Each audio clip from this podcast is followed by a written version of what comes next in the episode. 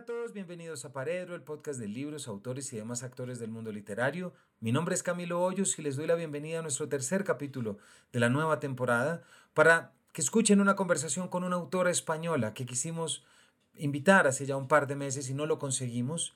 Por el título de la novela que ya escucharán, pensamos que era ideal en diciembre. No pudimos, pero aquí está para que nos hable sobre una novela que cuando se publicó hace dos años en España, en verdad entró un poco rompiendo con todo, rompiendo con imaginarios, proponiendo una nueva vía y sobre todo ofreciendo un mundo literario en el que yo creo que tiene difícil comparación con la actual publicación y producción literaria española y también latinoamericana. Me refiero a la novela La señora Potter no es exactamente Santa Claus, de la española Laura Fernández.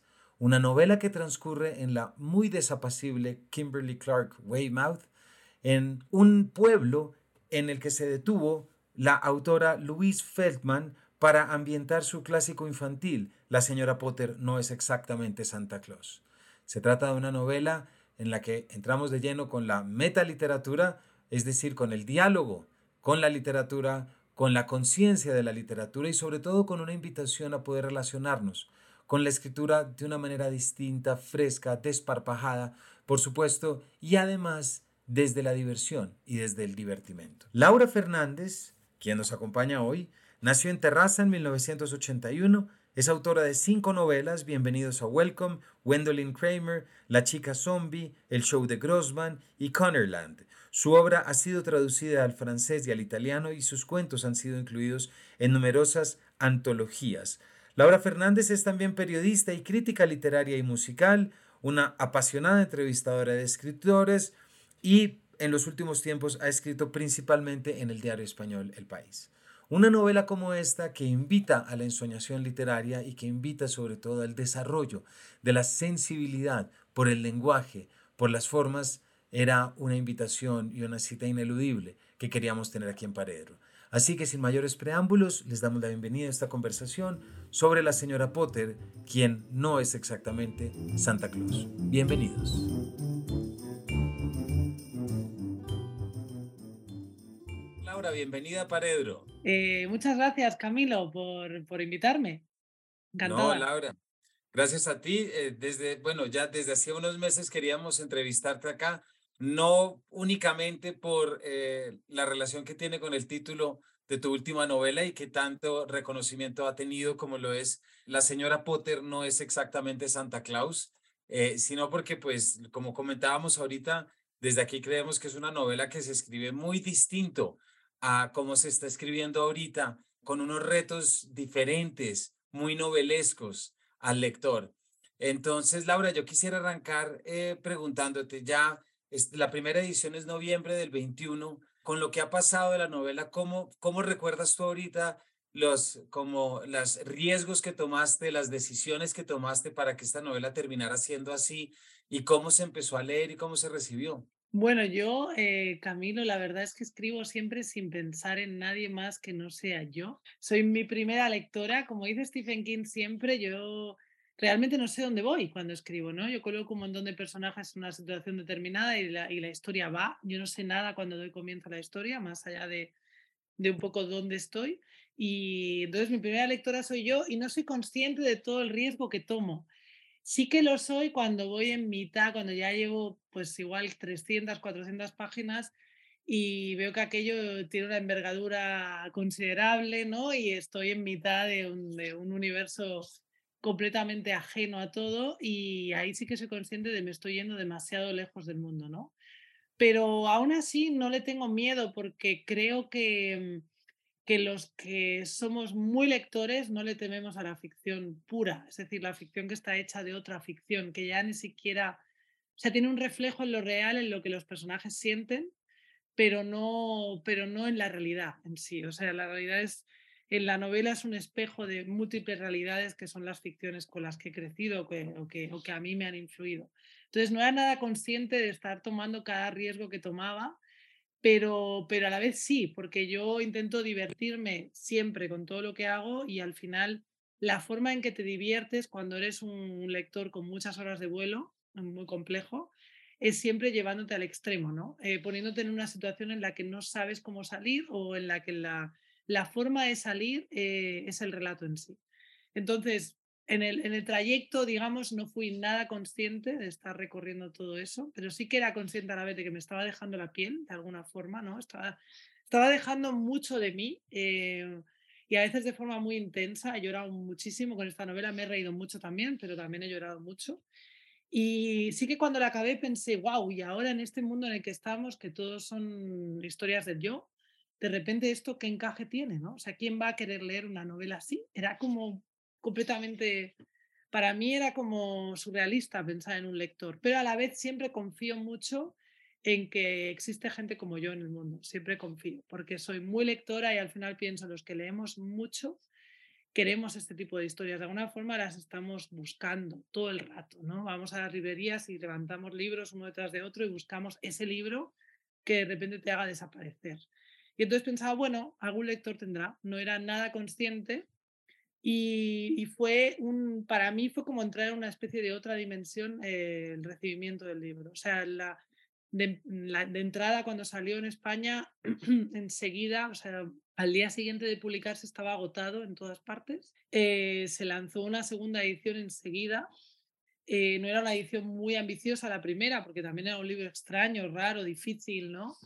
Y largo además, eh, pero enseguida se, se, lanzó una segunda edición y luego empecé a recibir premios y yo tuve la sensación de que de repente como la realidad se, se dividió en otra y todo el mundo se vino conmigo a una realidad paralela en la que como si fuese un personaje de mis libros, el libro de repente era un éxito, o sea, era como... Te, te juro que durante mucho tiempo, durante meses, bastantes meses, prácticamente hasta verano, tuve la sensación de irrealidad total, de no está pasando lo que está pasando porque no puede ser normal que toda esta gente haya leído el libro, lo haya entendido, de repente quiera no salir del libro, lo acabe y lo vuelva a empezar. O sea, era como completamente surrealista que, que todo es, toda esa gente quisiese estar ahí dentro conmigo, ¿no? Fue como de repente abrir puertas y ventanas y que todos los lectores entraran en un mundo que había sido mío durante un montón de años no solo los cinco años de escritura, sino los previos, ¿no? los libros anteriores. O sea, era un mundo que era para mí completamente solitario y mío, como el de los personajes, y de repente se abrieron todas las puertas y las ventanas y todo el mundo llegó como en los autobuses que llegan a Kimberly Clark, ¿no? Todo el mundo llegó, se bajó del autobús y dijo, y dijo, yo también, yo también quiero estar aquí, ¿no? Fue como, o sea, ha sido completamente surreal. Ahora que ha pasado un año y bastante, un año no y medio, pero un año y bastante, y tres o cuatro meses, estoy muy instalada en esta realidad en la que el libro, en la que el libro se ha abierto camino de esa manera y estoy muy tranquila, pero a la vez eh, con muchas ganas de que la siguiente novela sea aún mejor y aún, para incluso para que sorprenda a esa gente a la que le sorprendió la señora Potter, eh, aún, que sea una cosa increíblemente mejor para que, para que, para que piensen, la señora Potter en realidad fue un, paro, un parón en el camino y seguimos, ¿no? Todos seguimos hacia algún lugar. Claro, claro. Como la misma Louise Cassidy Feldman, ¿no? También pensar, exactamente.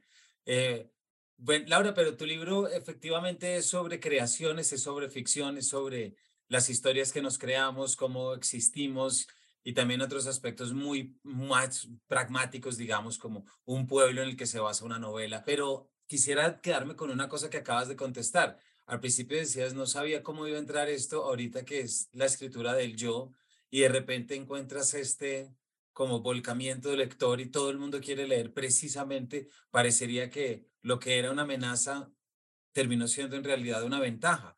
De pronto esta reacción supuso como ya un cansancio a las profundidades del yo y una necesidad de volver, incluso con algo muy, no pueril, pero sí muy infantil, que también tiene tu novela, a, como la esencia de las ficciones y volver a meternos en mundos que no tenemos al frente.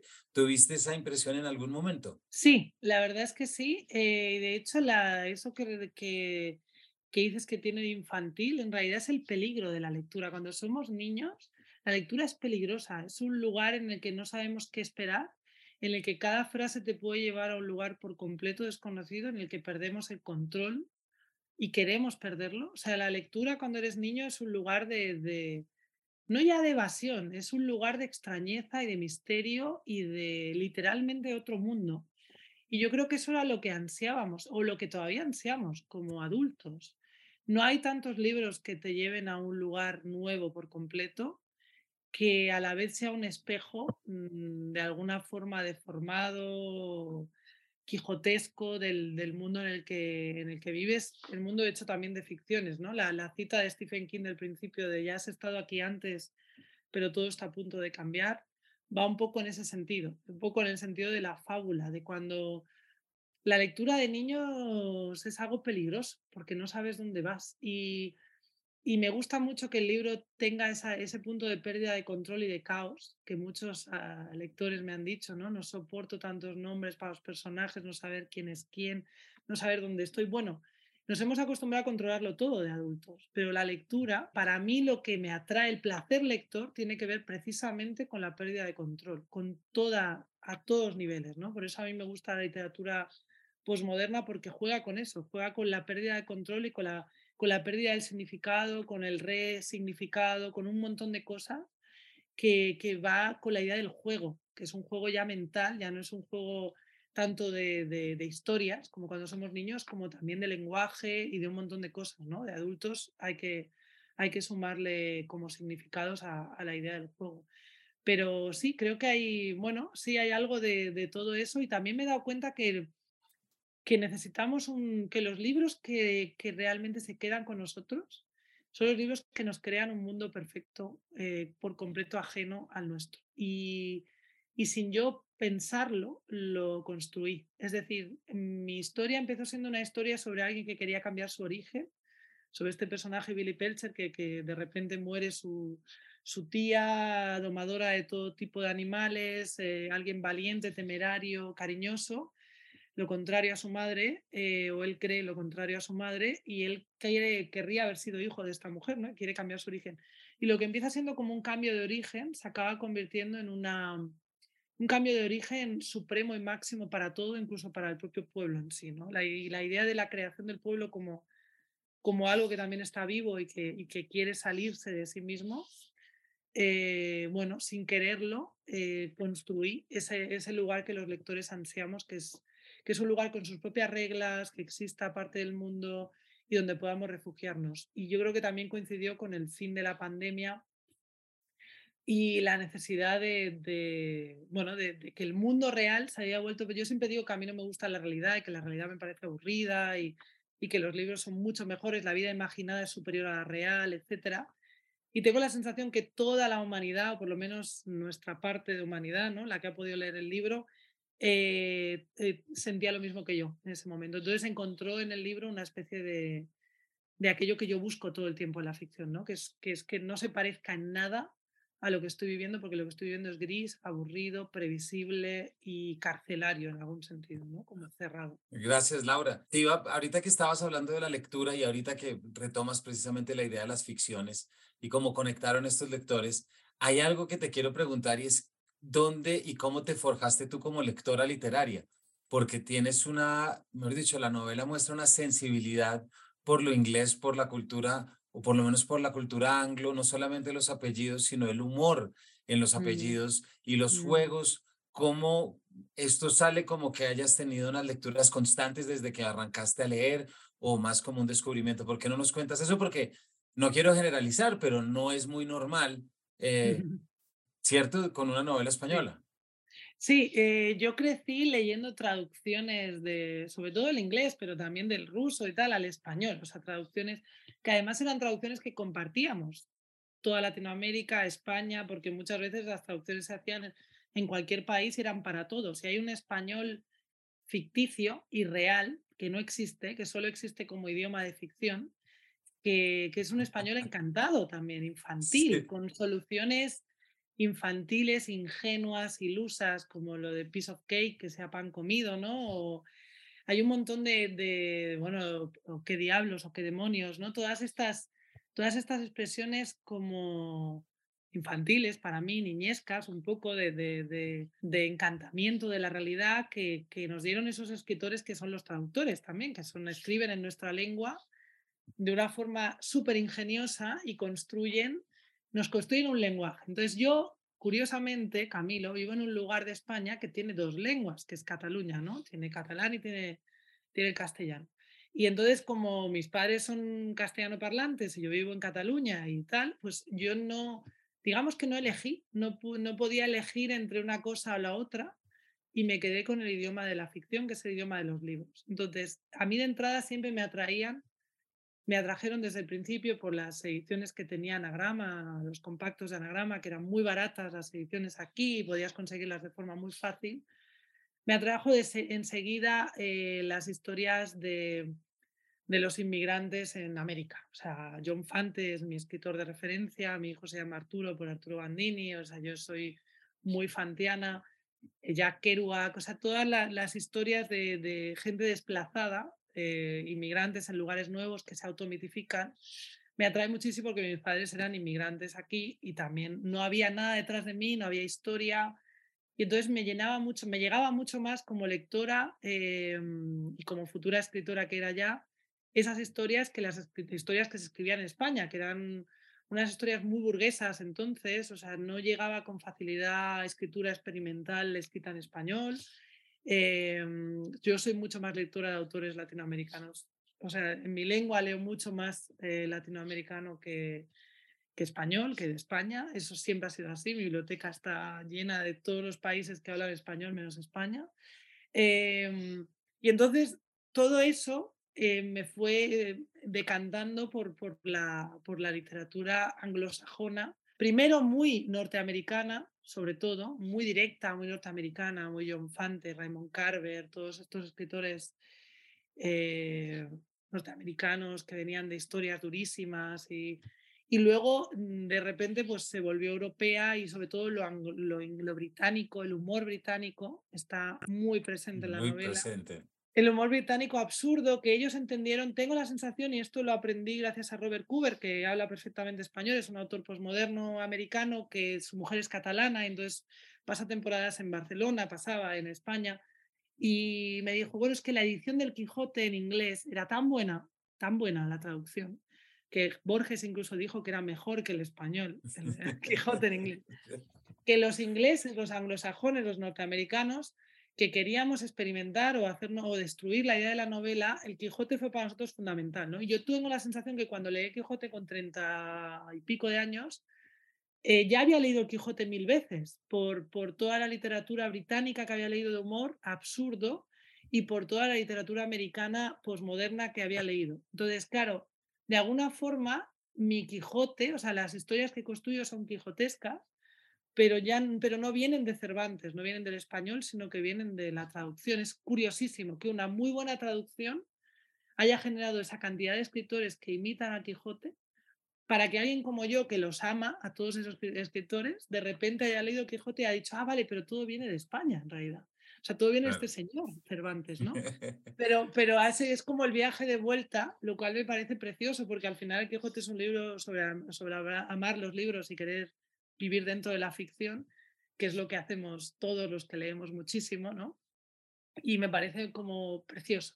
Pero sí, hay mucha, bueno, leo muchísimo, leo prácticamente, no leo un libro al día, pero uno cada tres días sí y, y leo mucho. Y leo sobre todo traducciones y las busco compulsivamente y busco traductores en concreto y soy un poco, además de lectora de autores, soy lectora de traductores. A veces he leído novelas que no necesariamente me interesaban solo porque el traductor tiene muy buenas soluciones, muy buen lenguaje, muy buena... Al final el traductor construye un lenguaje español y que es el que a mí me interesa. Pues es que me sorprende que lo digas porque como te decía ahora, una de mis primeras impresiones leyendo la novela era que estaba leyendo una traducción de una novela inglesa. Eh, con, y, y, eso fue lo más, esa fue la experiencia más increíble porque era como, wow, ¿qué tal que, mejor dicho, que el texto definitivo sea exactamente, se lea como una traducción que viene y que hay una referencia implícita, pero que no se identifica y luego están, por supuesto, los nombres, porque los nombres de los personajes, que es increíble cómo los escoges y cómo los metes, y además cómo te metes con, hay, hay algo increíble y, y sobre esto te quería preguntar ahorita, que es la forma como esto, lo que estamos hablando es un poco el resultado, es lo que queda después de todo un proceso, ¿verdad? Es como ver al final ya el, el, el plato, pero pero me intriga mucho preguntarte, Laura, cómo la novela se te empieza a crecer de tal manera que adquiere esta conciencia narrativa. Tú en el, al final, en el, en el comentario final, tú explicas y dices que sí, que estuviste, que mm. estuviste en un pueblo, ¿cierto? En el pueblo de Drobak, espero estar pronunciándolo bien, y que hablas de la postal, que ahorita leemos para nuestra audiencia, como es ese comienzo de la postal de eh, Kimberly Clark Weymouth, pero ¿en qué momento de repente lo que es la experiencia en un supuesto pueblo de Papá Noel se te termina convirtiendo, no sé si en crítica o comentarios sobre lo que es el culto al autor, sobre una cantidad de cosas que ya son propias del género que no son infantiles, sino que te llevan un poquito a esto, porque ya veremos, es un pueblo que un poco monta toda su historia alrededor de una autora que fue allí y que se inspiró allí para poder escribir lo que es la novela. ¿Por qué no nos cuentas cómo fue ese proceso de crecimiento? Eh, la verdad es que es muy orgánico. Es decir, yo como escribo, la, esto es real, escribo una, intento escribir una página cada día y entonces todo lo que me interesa en cada momento acaba dentro de la novela. Entonces, automáticamente cuando, cuando surge la idea de que va a haber un pueblo y además en aquel, es que es todo como, siempre está muy relacionado con lo que leo en cada momento. en aquel momento estaba leyendo, cuando empecé la novela, aparte de que he descubierto después que estaba leyendo un libro de la balada del café triste de Carson McCullers, porque hay un personaje que se llama Stampy McPhail, idéntico, o sea, lo saqué de ahí directamente y dije, este se va a venir conmigo. Eh, estaba leyendo el segundo libro de, mm, de, la serie Bascom de Richard Ford, El Día de la Independencia, donde, Richard, donde Bascom se convierte, su protagonista se convierte en agente inmobiliario. Y pensé, claro, si este chico se tiene que ir de este pueblo, tengo que vender la casa y el forastero va a ser, sea, el que nos presente el pueblo va a ser un agente inmobiliario, es el tipo que va a llegar al pueblo. Y, de repente a partir de ahí empieza a crecer todo. Lo que, lo que sí que es muy orgánico es cómo crece la idea de por qué él, o sea, lo que aparece primero es el despacho de este señor. Y lo sé todo porque tengo un diario, además escribí un diario de la novela y fue apareciendo todo como en pequeñas polaroids. Aparece el despacho del señor y veo que dentro del despacho, aparte de los anuarios y todo lo que tiene, tiene una vitrina con un ejemplar raído de una novela mítica que para ahí en ese momento pensé, claro, tiene que ser una novela infantil porque, porque, porque bueno, nada más, nada sería tan, tan salvaje para alguien como, para mudarse a un lugar desesperanzador como que quiera recobrar al niño que fuiste, ¿no? Entonces tiene que ser una novela infantil. Y en aquel momento pensé, bueno, como quería que tuviese que ver con Santa Claus, porque, pero como todo lo que hago no está en la realidad, entonces iba a ser una señora Santa Claus, pero eh, cómo le pongo de título, ¿no? Y de repente, pues claro, no es exactamente Santa Claus y la señora Potter en realidad es una canción de Counting Crows que me encanta, que se llama Mrs. Potter's Lullaby, que de repente me apareció allí y dije, vale, pero no, en aquel momento ni lo pensé, o sea, puse el título como podría haber puesto cualquier otra cosa. Y digamos que cada palabra que nombro, cada frase que construyo, se acaba convirtiendo en su propio mito, sin querer, dentro del libro, ¿no? A base de refutarlo, a base de que venga otro, otro personaje y hable de ello y de se va, como se va como desplegando de una forma extrañísima, que yo no me explico tampoco, hasta el punto de que en el segundo capítulo, cuando Billy está caminando por el pueblo de camino a la, agencia inmobiliaria, eh, yo estaba leyendo también, bueno, que aparte que leo muchos libros a la vez, estaba leyendo el Ulises otra vez de James Joyce y pensé, bueno, quiero un capítulo en el que el personaje camine por el pueblo, ¿no? Y esté viendo cosas. Y de repente me aparece un personaje que es el de Katz Makisco, que es un agente en prácticas, y, de repente le pide una cita. Y recuerdo que en aquel momento cuando estaba escribiendo pensé, no, o sea, este señor se va a ir del pueblo, no puede pedirle una cita. ¿Por qué? ¿No? Fue como, no, pero ¿por qué? Pero y de alguna forma tenía que pasar. Era como, si ha pasado es por algo. Entonces vamos a dejar que respire el personaje. Si, si esto es un impedimento que va a hacer, vamos a ver qué pasa, ¿no? O sea, todo el tiempo son jugar. O sea, en realidad cuando estoy escribiendo estoy jugando y cada día depende mucho de lo que me ha pasado ese día. Es que es increíble, pero es así. Y entonces la, referencia al autor de culto y a todo sí que es algo de fondo, porque también, curiosamente, en aquel momento estaba viendo una serie de televisión que se llama Mosaic, que la protagoniza Sharon Stone y la dirige Steven Soderbergh. No la ha visto nadie, pero es una serie muy buena de seis capítulos en el que ella es una escritora de libros infantiles, Sharon Stone, que está pasando una temporada en una estación de esquí todo nevado y allí hay una especie de pueblo, mini pueblo con figuras de sus libros infantiles. Y entonces pensé, wow, claro, imagínate, ¿no? Eres escritora infantil, te han mitificado, pero tú te odias a ti misma, ¿no? Y a partir de ahí, Luis Cassidy Feldman empieza a crecer también con mi idea de cómo era mm, este señor Hunter S. Thompson que siempre escribía en las mesas de camping, ¿no? Y o sea, tenía, bueno, tiene un montón de escritores encima. Lo de Cassidy en realidad es una desviación de Neil Cassidy, que es el muso de Jack Kerouac. Bueno, hay un montón de cosas dentro de Louis Cassidy Feldman. Feldman es por Cory Feldman, que es el, pues, este actor claro. de los 80. Eh, hay un montón de cosas ahí que, que, se van sumando poco a poco y es como, son como detritos que construyen el Frankenstein de cada personaje. Pero la idea del escritor eh, está en toda mi obra. O sea, eh, al final toda mi obra trato de, supongo que es una forma de explicarme a mí misma qué espero como escritora, qué soy como escritora, eh, hasta dónde se puede llegar, hasta dónde se puede caer debajo cuáles son los peligros, cuáles son las mezquindades de, nuestro, de lo que queremos, ¿no? O sea, los Benson son una parte del mundo literario, o sea, hay Francis Violet Maquisco es otra, ¿no? Hay desde la mediocridad hasta el talento absoluto, pasando por, bueno, por, el que está pegado al talento, por, por la que está maldita por una obra cumbre que ha escrito, ¿no? Y cómo no puede, o sea, todo lo que, todo lo que te puede amenazar, en el fondo, podría ser una novela de terror para escritores, en el sentido de que, como Misery, ¿no? En el sentido de que, de que explora todos los abismos con el que los escritores se pueden encontrar, pero a la vez, por otro lado, para mí explora también todo aquello que el escritor le puede dar al mundo, o sea, todo lo que está construyendo sin descanso para que, para que el resto de la humanidad viva en un lugar más protegido o mejor. Y además esto que acabas de decir tiene mucho que ver con lo que esa novela de Luis Cassidy Feldman hace en la población, propiamente dicha, y el sentido de pertenencia y de identidad que les da. Yo también te quiero preguntar otra cosa. Me, me pregunto si en algún momento fue difícil cómo marcar la línea entre cierta provincialismo, es decir, mm. adorar lo que es completamente, eh, lo que todo el mundo aborrece, adorarlo y ver todo el tiempo ver lo bueno donde no es nada bueno, donde es horrible y las constantes menciones de adjetivos de, de Kimberly Clark son muy graciosos, la siempre desapacible, la nunca soleada, ¿no? ¿Cómo marcas la línea entre ese provincialismo que puede tender un poquito con lo patético y como con lo chiquitico frente a lo opuesto completamente, que es ver lo identitario, y reconocer lo grande dentro de lo que supuestamente no lo es. ¿Se te presentó como un reto en algún momento en la caracterización? No, porque yo, eh, digamos que amo mucho todo lo que hago, amo mucho, digo siempre que me encanta la gente, ¿no? Pero también me encantan los personajes y los quiero mucho, incluso a los que son malos o los que se comportan mal. Y solo hay que amar a los personajes y cuidarlos un poco, entenderlos, ser empático con ellos, incluso con la propia ciudad, para que no roces nunca ese límite. O sea, hay una... Es obvio que cuando en un lugar algo va muy bien, o bueno, no sé, esto es en España y es en todo el mundo, ¿no? Cuando alguien tiene talento, siempre viene alguien que intenta chafarte, ¿no?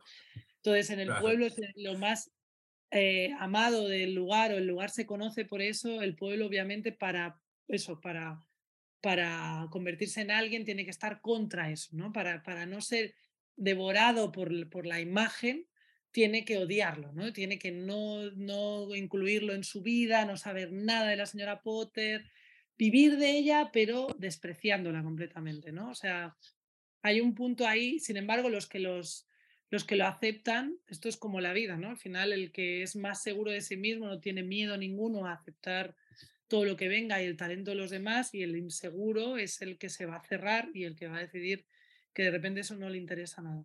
Entonces, no hubo ningún, ningún miedo a, nada, sino que se construyó solo porque de alguna forma es como somos. Es decir, si tú vas adentro de ti y piensas eh, en, un, en, un, contexto real en el que tú, con el que tú convives cada día, eso es exactamente lo que pasa o lo que pasaría. ¿no?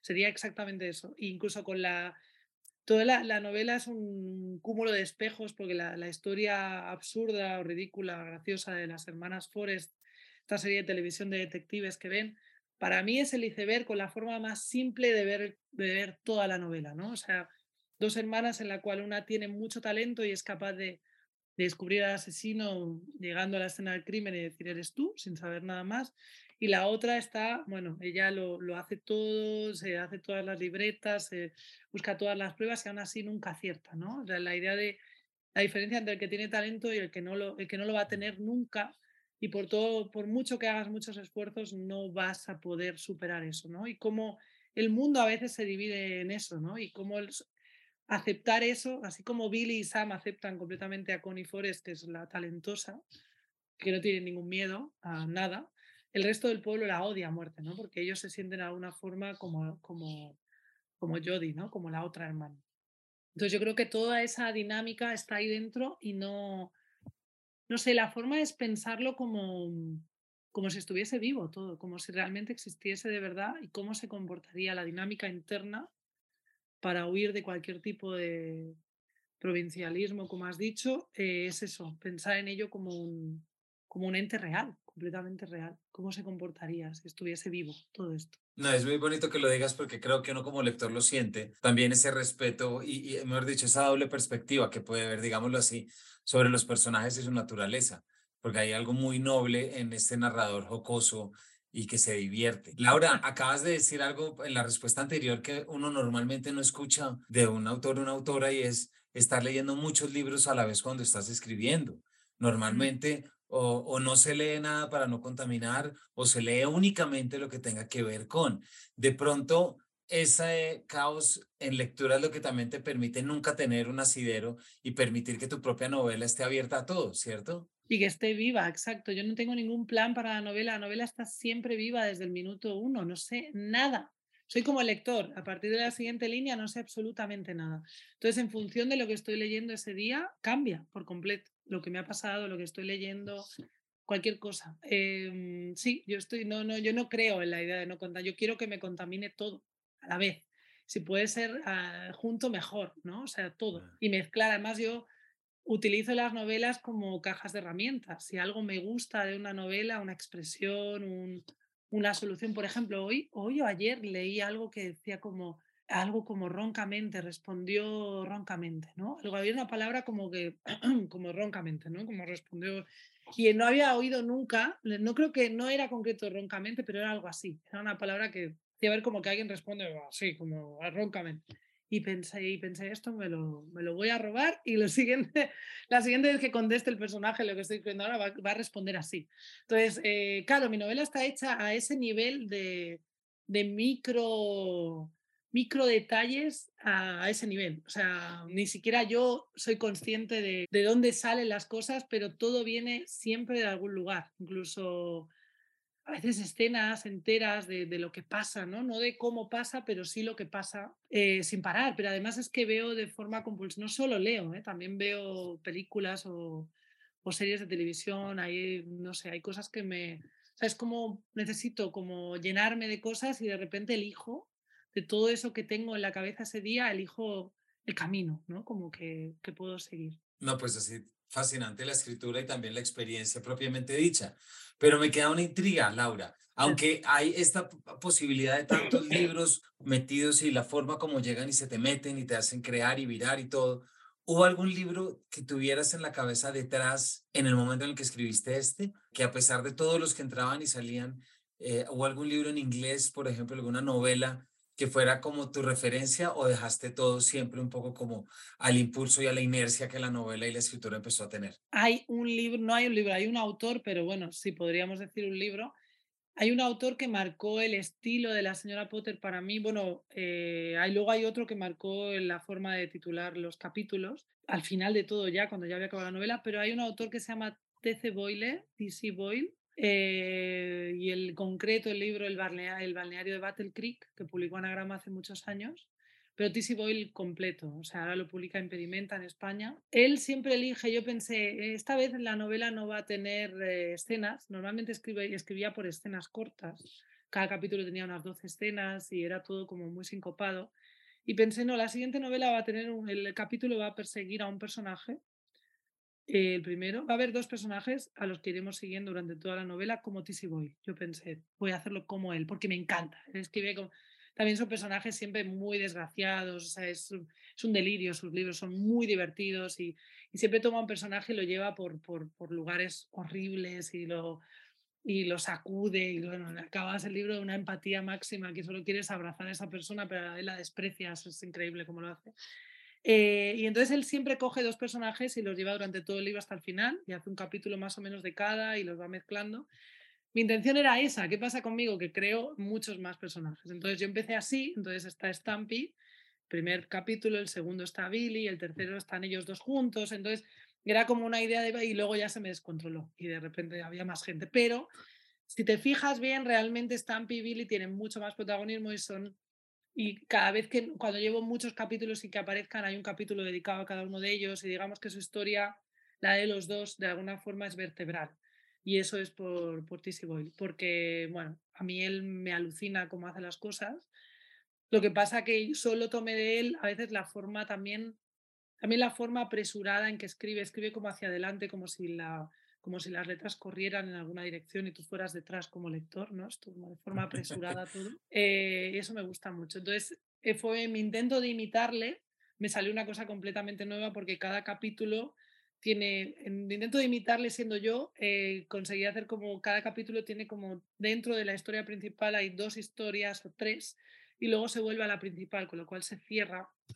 Y eso sí que recuerdo que cuando llevaba seis capítulos escritos así, me vi incapaz de hacer treinta y pico más. Pensé, no voy a ser capaz y lo conseguí al final, pero, pero es complejo. Realmente a nivel de estructural, el, cada capítulo tiene una estructura que aunque no lo parezca, contiene eh, una historia dentro de otra historia, dentro de otra, y luego se vuelve a la superficie de alguna forma. Eso no lo hace. Tissy Boyle tira recto y ya. Pero la forma de, de cómo corre el texto con Boyle y cómo el, la forma en que se ríe de los personajes o los destruye un poco para, para generar el absurdo. Eh, son, es eh, el balneario de Battle Creek sobre todo.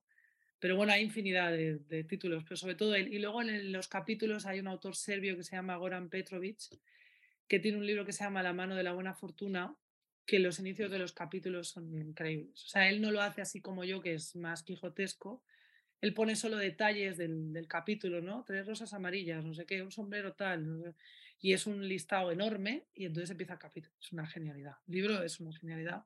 Pero los pensé, claro, si en un capítulo pasan 25 cosas, no puedo poner solo Stampy McPhail hace un amigo. No, o sea, el capítulo tiene que ser, tienen que pasar cosas.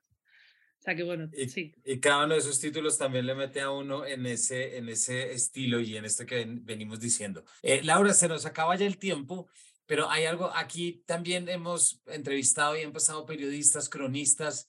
Tú también eres periodista. Mm. ¿Cómo haces para controlar toda esta mente creativa y estos ánimos de meter cuando te tienes que volcar a una escritura periodística? Sabes que no lo controlo mucho, Camilo.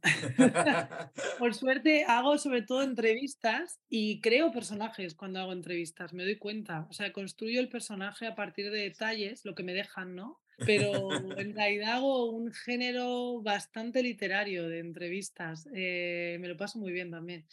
En mis novelas salen muchos periodistas porque también me interesa mucho, y esto es algo importante de nuestra profesión, que el periodismo al final es el relato de la realidad, ¿no? Y construimos un relato de la realidad que no es real, solo es un relato concreto de la realidad que es el que tú ves. Y eso me interesa mucho que aparezca dentro de los libros porque mm, a veces tengo la sensación de que los que no estamos dentro de este mundo no son muy conscientes de cómo el periodismo es un relato de la realidad, que no hay que quedarse con él exclusivamente, sino que hay que tomárselo como un relato. Y en mis libros hay mucha toma de conciencia, en la señora Potter también, de cómo cuando cambia el relato sobre la ciudad, también cambia la ciudad, porque al final el relato de lo que somos en todos los sentidos que nos haga un periódico, que nos hagan los demás sobre nosotros mismos, nos encierra de alguna forma, ya no podemos ser otra cosa y eso es peligroso. Y el periodismo puede ser peligroso, lo es en realidad, y por el lado contrario puede ser muy liberador. Es decir, hay que, hay que ser muy consciente de eso y, mm, y muy honesto también cuando se trabaja. Yo he tenido la suerte de bueno, pues la suerte o no, he decidido siempre ser muy honesta cuando he trabajado y no negarme a hacer depende de qué cosas y estoy muy contenta por eso y a la vez estoy muy, mm, o sea, me gusta mucho explorar el, el universo del relato del relato a través del periodismo en, en, todo lo que escribo, porque es importante cada vez más, cada vez más, ¿no? Al final los relatos, hoy en día tenemos tantos relatos sobrepuestos sobre la realidad que con cuál te quedas, ¿no? También eso es algo curioso que de alguna forma en la novela lo conjura un poco la idea de, de, que el relato no es ni una cosa ni la otra, sino pueden ser muchas cosas y siempre dependen del que hace, del que construye el relato. Laura, muchísimas gracias. Para nuestros oyentes, hemos estado hablando con Laura Fernández, autora de La señora Potter no es exactamente Santa Claus, una novela, una parada obligatoria en cualquier persona que le interese la ficción literaria, que escriba, que le interese todos los temas tan sensibles y que tienen que ver con la creación. Y por supuesto la invitación a una lectura de un humor a través de un estilo y una cadencia que Laura, como te decía al principio, como pocas yo he leído últimamente. Así que muchas gracias por este rato desde Mongat, desde donde nos estás hablando. Muchas gracias a ti, Camila. Ha sido un placer, la verdad. Muchísimas gracias. Las preguntas me han encantado. No, a ti muchas gracias. Eh, esperamos que vuelvas a pasar por aquí con tus próximas novelas. Y a todos nuestros oyentes, gracias por habernos acompañado y nos vemos en una próxima edición de este Paredro.